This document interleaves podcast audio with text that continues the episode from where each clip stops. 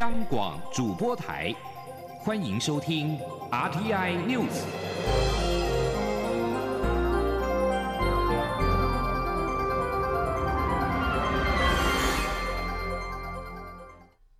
各位好，我是主播王玉伟，欢迎收听这节央广主播台提供给您的 RTI News 新闻。首先带您关注，美国电动车大厂特斯拉执行长马斯克近日受访提到台湾与中国的关系，指两岸关系无异于夏威夷与美国的关系，而遭到批评。我外交部长吴钊燮透过 X 平台贴文回击表示，希望马斯克也能向共产党反映开放前身为 Twitter 的 X 平台，更直言台湾不是中华人民共和国的一部分，更不能被卖掉。我驻美代表肖美琴也指出，台湾贩售很多产品，但是我们的自由和民主绝不出卖。对于马斯克贬损我国主权的言论，外交部今天严斥马斯克一昧媚中，无视中国至今没有言论自由，又无法使用 X 社交平台的事实，并且讥讽不清楚马斯克能否出卖自己的自由意志，但是要正告各界，台湾绝非可贩售的商品，这点毋庸置疑。今天记者王兆坤的采访报道。特斯拉执行长、社群媒体 X 老板马斯克又发表台湾是中国一部分言论。还将台湾与夏威夷类比。外长吴钊燮透过转发学者意见的方式推文指出，希望马斯克能要求中共开放 X。或许马斯克认为禁用 X 是个好政策。外交部发言人刘永健表示，马斯克无视中国没有言论自由、网络自由，且中国人至今无法使用 X 社交平台的事实。刘永健说：“如果是为了商业利益的发言，如此言论不值得重视。”发言者也不值得尊重。我们不清楚马斯克的自由意志是不是 for sale，但台湾 not for sale 啊，that's for sure。另一方面，瓜地马拉的总统选举虽已结束，但纷争不断。刘永健在回应媒体询问时指出，我国尊重瓜国民主选举结果，也持续关注选后政情发展。外交部对瓜国司法运作没有评论，但要重申会基于两国共享基本价值及传统邦谊。将持续与新政府深化交流合作。中央广播电台记者王兆坤台北采访报道。继续关注政坛焦点，红海集团创办人郭台铭今天举行记者会，公布他参选总统的副手人选是艺人赖佩霞。郭台铭表示，将以重赖佩霞的女性视角，为台湾打造更公平、更对等的两性文化；借重赖佩霞对身心灵研究的专业能力，为台湾打造充满爱与慈悲的和平社会；以及借由她的沟通技巧，凝聚台湾社会集体共识。前天记者王维婷的采访报道。红海集团创办人郭台铭参选二零二四年总统，并展开参选联署。郭台铭十四号上午召开记者会，宣布与资深艺人赖佩霞搭档参选中华民国第十六任总统、副总统。郭台铭表示，年纪稍长的赖佩霞是唱歌优美动听的明星，年纪小一点的赖佩霞是推广身心灵运动、宣扬非暴力沟通的精神导师。年纪轻的赖佩霞是影集《人选之人造浪者》里面饰演总统候选人并当选的林月珍。郭台铭表示，赖佩霞有多种面貌，但始终都是同一个赖佩霞。他表示，赖佩霞追求身心灵和平，学经历丰富，也对政治领域不陌生。这几年在美国哈佛大学甘乃迪政府学院研究政治。郭台铭表示，赖佩霞是他选择副手的唯一人选，将依赖女性视角，为台湾打造更公平对等的两性文化，让台湾成为充满爱与慈悲的和平社会，以及凝聚台湾社会集体共识。郭台铭说：“我将接种赖佩霞女士，为台湾打造出充满爱与慈悲的平和社会。”我将借由赖佩霞女士的沟通技巧，凝聚台湾社会的集体共识，让台湾不再充满着内耗与冲突，而是走向团结。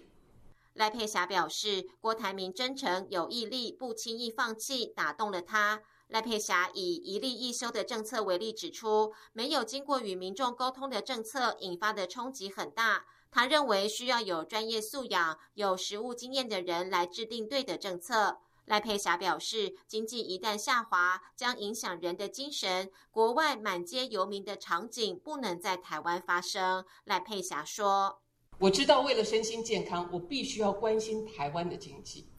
经济一旦下滑，人的精神就会受到影响，接着可能就是家庭破碎，甚至于一蹶不振。现在我们在网上看到的那些满街游民的场景。”是我们的借鉴，绝对不能让它发生在台。赖佩霞表示，她的专长是沟通协调，接下来她首先要做的是跟内部人员沟通、跟媒体沟通、跟在野党沟通，最重要的是跟全国民众沟通。赖佩霞表示，身为副手，他的任务就是落实郭台铭在野整合的心愿，也希望除了霸气总裁，大家还能认识到郭台铭有情有义、坚韧不拔的一面。赖佩霞表示，接下来无论任何人执政，未来四年都会是一条非常艰辛的道路。只要大家希望看到在野合作，郭台铭就会继续带着团队朝那个方向前进。中央广播电台记者王维婷采访报道。今年六十岁的艺人赖佩霞具有多重身份，包括作家、演员、歌手、心灵讲师。赖佩霞是名模隋棠的婆婆，而她去年在影集《人选之人造浪者》当中饰演的林月珍，诠释沉稳的总统候选人，获得广泛肯定。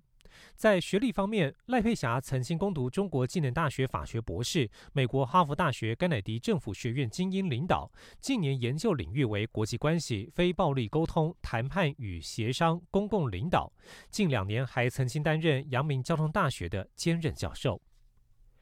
而对于郭台铭公布副手人选，民众党主席、总统参选人柯文哲赞许赖佩霞长期经营公益是不错的人选。至于自己的副手计划，则还在进行当中。前天记者林永清的采访报道。民众党主席、总统参选人柯文哲十四号台中行程跑透透，上午率先前往立委提名人蔡碧如大甲服务处，与基层民众进行座谈。而红海集团创办人郭台铭公布副手是资深艺人，爆红台剧《人选之人》中饰演总统的赖佩霞。柯文哲则认为赖佩霞具备公益形象，是很不错的人选。他说：“艾佩霞是一个资深演员的，这几年也做一些公益事业的，那也是一个，也是一个不错的人选呢。那你之前有提到说你也会就是有望找那个女性副手，那现在目前进度？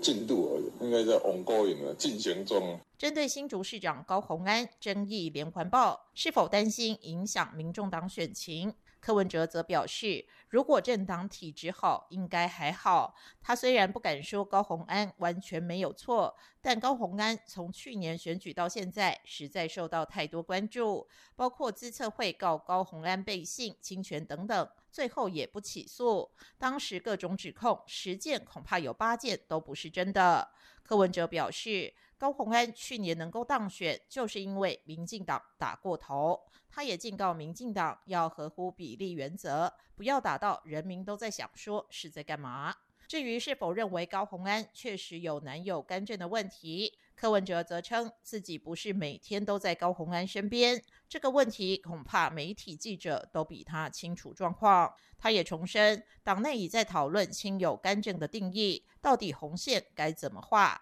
并自曝妻子陈佩琪也曾建议过他，轮状病毒疫苗应该改成部分负担，提供专业意见。柯文哲强调，民众党会持续思考如何定定规范，看亲友有什么能做，什么不能做。央广记者林永清采访报道。而国民党总统参选人侯友谊今天表示，他不清楚郭台铭的副手规划。至于自己的副手人选，会按照既定期程，时间到了自然会跟大家说明。对于最新民调指出，若是非绿组成侯科配，总统选举的支持度为百分之三十八点四，赢过民进党的赖萧配百分之二十九点六。对此，侯友谊表示会团结所有力量一起往前走。对于何时会请假正式投入选举，侯友谊表示，结束访美行程之后会再跟全国人民报告。红海集团创办人郭台铭公布副手人选是艺人赖佩霞。民进党发言人张志豪今天对此表示，民进党欢迎每一位对国家未来发展有想法的人参与这一场大选，尊重且相信这是可敬、可以期待的搭配组合。记者刘玉秋的采访报道。红海集团创办人郭台铭宣布进军参选二零二四总统大选，并展开参选联署。郭台铭十四号上午召开记者会，宣布与资深艺人赖佩霞搭档参选中华民国第十六任总统、副总统。对此，民进党发言人张志豪表示，民进党尊重且欢迎每一位有想法的人参与二零二四大选。他也肯定赖佩霞与郭台铭的搭档参选值得期待。我想民进党尊重而且相信，呃，这是可敬而且可以期待的搭配组合。那么我们也欢迎每一个呃对于国家未来发展有想法的人可以参与这场大选，也期待可以带动。更多更好的呃政策论辩跟讨论。民进党团副书记长洪胜汉受访时也说，赖佩霞在演艺、文化传播都有成就，尊重且祝福不同组的总统参选人提出副手人选，也期望接下来的总统大选能回到候选人的愿景与正向竞争。至于赖佩霞曾演出影集《人选之人》造浪者，并饰演。总统林月珍，外界认为这一个角色映照的是蔡英文总统。随着赖佩霞搭档郭台铭参选二零二四总统大选，是否会吸引绿营选票，也引发讨论。洪胜汉对此则说。他认为赖佩霞的谈吐比郭台铭更有魅力，但他看完赖佩霞的出场记者会后，恐怕要担心的是国民党的斗争。而民进党立委林静怡则表示，就气势与形象来说，赖佩霞对郭台铭非常加分。不过，林静怡也质疑赖佩霞过去曾响应技能界录制反核歌曲，与郭台铭核能立场大相径庭。不知道这一组候选人对于核能的主张。到底为何？央广记者刘秋采访报道。继续关心国际消息，《华尔街日报》报道，美国官员表示，由于埃及未能在人权和其他议题上取得进展，美国计划将分配给埃及的部分外国军事融资转向给台湾。官员表示，拜登政府已经通知国会，将扣留以释放政治范围条件的八千五百万美元援助，而部分议员甚至要求扣住给埃及的另外一笔二点三五亿美元有条件援助。在此同时，民主党对埃及因为其人权记录接受惩罚的呼声日益高涨。相关援助只占美国每年十三亿美元军事援助总额的一小部分，但是美国暂停援助的时机正值华府与开罗当局因为人权问题和对乌克兰的支持而关系紧张。数名美国官员表示，拜登政府计划将其中的五千五百万美元（约合新台币十七点五亿元）的援助资金转向给台湾，三千万美元转向给黎巴嫩。根据国会通知，重新分配的援助目的在于加强台湾的自我防卫能力，包括空中和海岸的防御系统、无人机、弹道飞弹防御与网络防御。美国也可能协助提供防护装备。中小型重型武器系统以及战术通讯和弹药等等。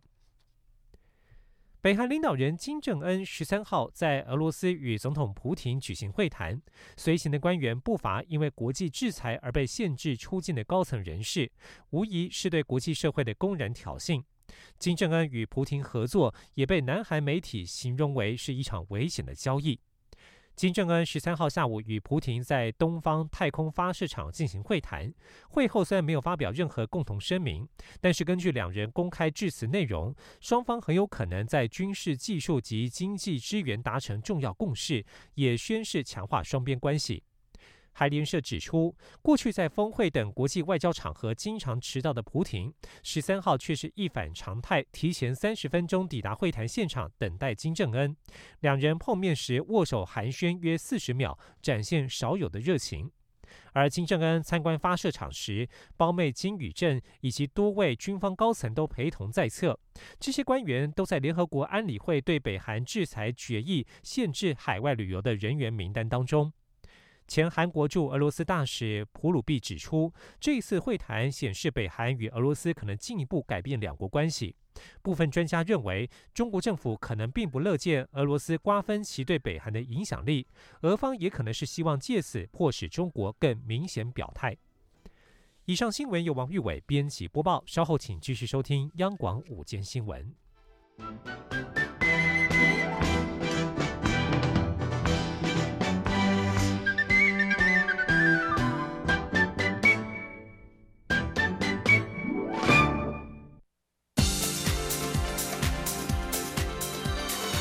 这里是中央广播电台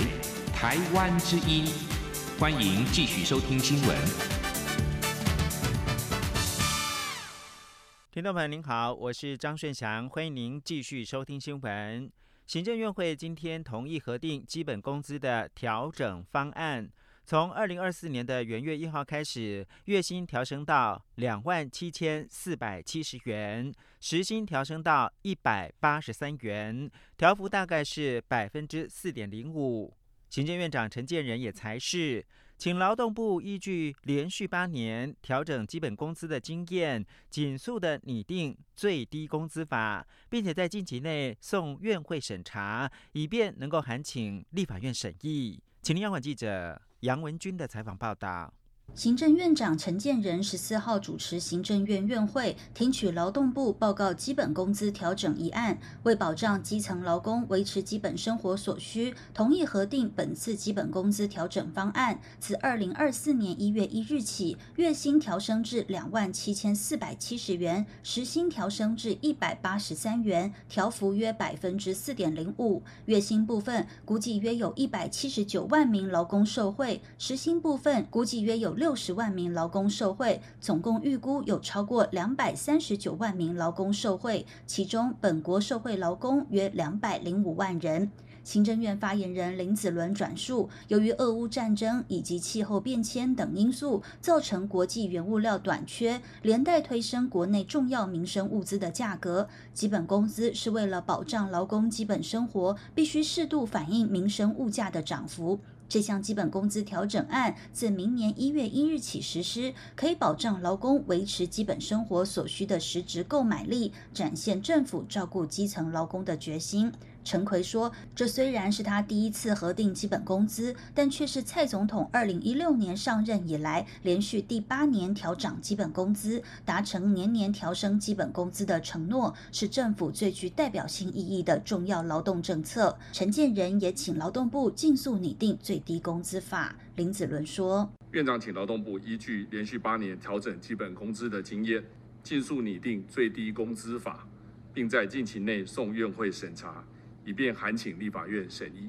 陈建仁表示，疫后劳工工作形态的转变，为就业市场带来危机与转机。而今年国内经济正面临全球景气低迷等多重挑战，未来经济复苏也面临诸多不确定性因素。他也请国发会及经济部密切关注国际情势及国内经济状况，也请劳动部掌握劳动市场情势变化，对于受景气因素以及缺工问题影响的企业，适时提供相关协助措施。此外，近来民生物价的波动，民众有感。陈奎也请有关部会密切监视商品价格的变化，必要时采取各项稳定物价措施，确保稳定民生物价。中央广播电台记者杨文君台北采访报道。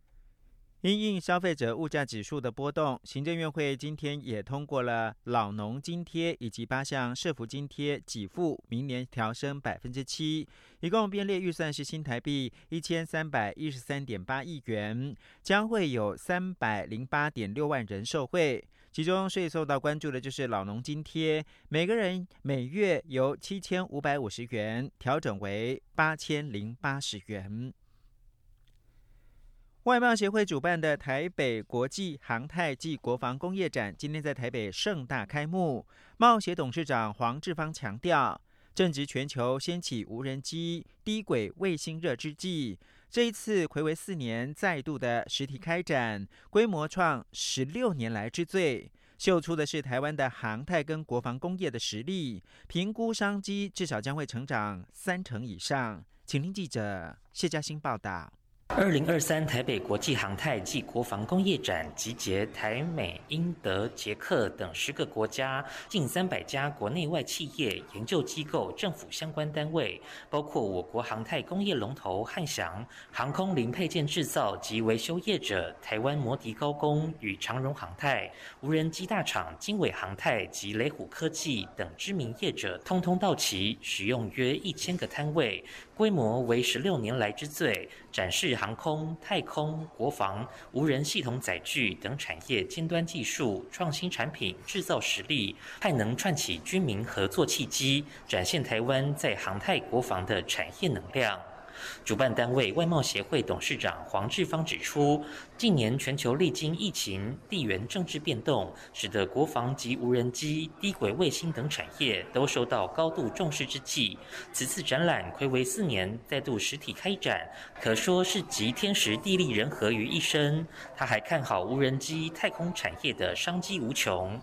黄志芳表示，二零二二年全球无人机产值约三百亿美元，预估二零三零年将成长到五百五十亿美元。而太空产业目前全球产值约两千八百亿美元，有七成来自低轨卫星。而我国也已有四十六家业者切入全球低轨卫星供应链，相关业者都可为本次展览带来丰硕商机。他说：“我们这些低轨卫星的业者、无人机的业者，也都充分利用这个展览来发挥他们跟国际连接的能量。所以我预期，就是在低轨卫星、无人机，还有就是像长荣航太、汉翔等，他们在做全球航空产业的零组件跟解决方案的供应上面呢。”我想这三个领域，我们这次的国防航太展一定会有很丰硕的收获。黄志芳也强调，此次展览规模较上届成长三成以上，加上世界对相关产业的重视度增加，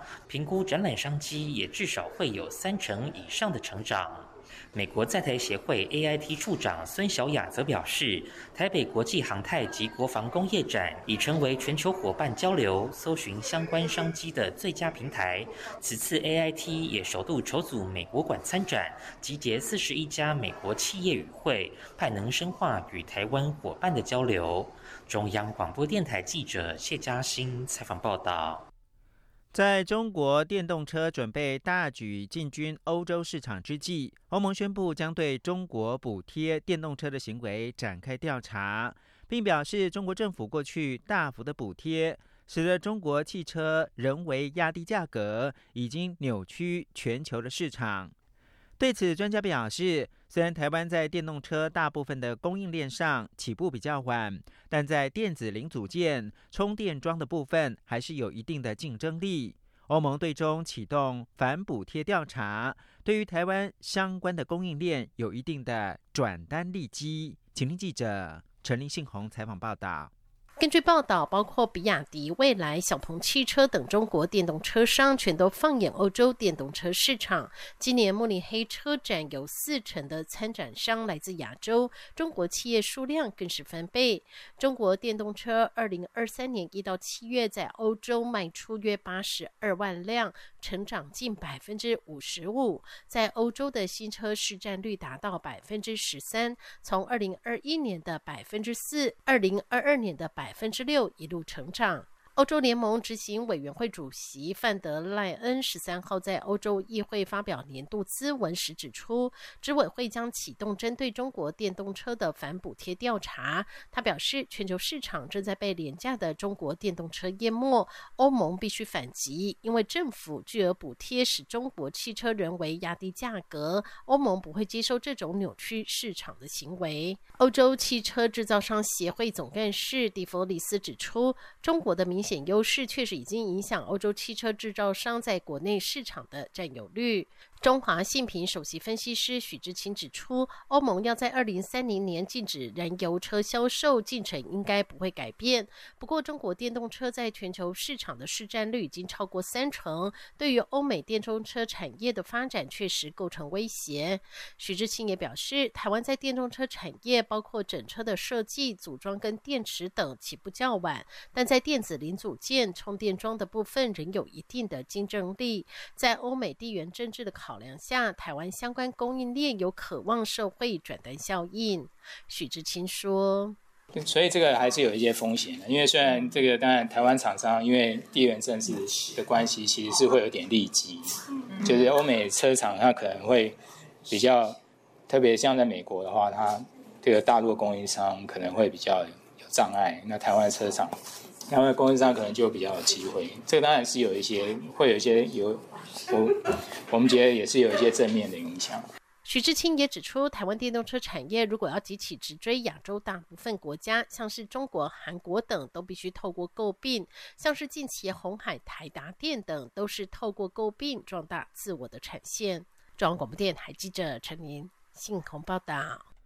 中共山东号航舰在西太平洋演训，国防部表示，统计从昨天上午六点到今天的上午六点为止，一共是侦获共机六十八个架次，共建十艘次。国防部表示，中共的山东号航空母舰编队将进入西太平洋地区演训，山东号迄今还在西太平洋跟共机舰执行海空的联训。根据空军公布的台海周边空域活动示意图，四架次的苏凯三十战机，十二架次的歼十战机，一架次的 BZK 洞洞五无人机，十六架次的歼十六战机，两架次的空警五洞洞预警机，以及三架次的运油二零空中加油机，两架次的运九通信对抗机，逾越了海峡中线以及侵扰西南跟东南的空域。针对日本内阁与自民党干部改组，外交部今天表示，整体而言，改组之后的党务高层干部以及内阁阁员对台湾是友好的，包括自民党的副总裁麻生太郎、政调会长秋生田光一、新任的防卫大臣木原忍，都是日华议员恳谈会的成员，近期都曾经访问台湾。外交部指出，台日共享核心价值，互为重要的伙伴以及珍贵友人。未来我国将在既有的良好基础上面，跟岸田新内阁团队持续的深化实质的合作关系，共同促进印太跟和平稳定的繁荣。此外，日本国会将会组织大型的访问团来台湾参加双十国庆活动。至于其他访宾出席的情况，外交部表示，邀访的工作都持续进行，后续会适时的对外说明。国际新闻：印度南部克勒拉省十三号关闭部分学校、办公室跟公共交通工具，以阻止罕见但是致命的利百病毒的传播。这个病毒最近已经造成两个人死亡。利百病毒是借由接受感染的蝙蝠、猪只或者是患者的体液而传染。克勒拉省一名官员说，两名成人跟一名儿童因为感染还在医院治疗，已经有七百多人接受病毒的检测。省政府十三号晚间表示，至少有七百零六个人，包括了一百五十三名的医疗工作者，已经接受检测，正在等待结果。克勒拉省的卫生首长维杰安表示，将会有更多人接受检测，并且提供隔离设施。他也要求居民在接下来的十天之内，避免在卡利克特区举行公共集会。这是克勒拉省自二零一八年以来第四次爆发利百病毒的疫情。从八月三十号以来，已经有两名感染者死亡。迫使当局在卡利克特区至少八个村庄设置隔离的区域。克勒拉省的卫生厅长乔治说，在克勒拉省发现的病毒与早些时候在孟加拉发现的病毒是相同的。这种病毒在人与人之间传播，死亡率很高，但是传染性比较低。他说，该省部分地区的公众行动将会受到限制，以遏制医疗的危机。最后看到是美国的职业篮球 NBA 宣布，NBA 的球队老板在十三号批准更严格的球星休息的规则和惩罚制度。所谓球星，指的是过去三个球季曾经入选过明星赛或者是年度最佳阵容的球员。洛杉矶湖人队的詹姆斯跟洛杉矶快艇的雷纳德是前几个赛季被球队战略性休息的球星之一。在季赛跟全国电视的转播比赛当中，限制球星的休息对 NBA 电视转播合作伙伴来说是一大帮助。他们正准备谈判新的媒体版权交易，确保大牌的球星不会在预期的比赛当中缺阵。明星球员上场对观众来说非常的重要，但是上一季五百三十九位出赛的球员当中，只有十位打满八十二场。以上新闻由张炫翔编辑播报。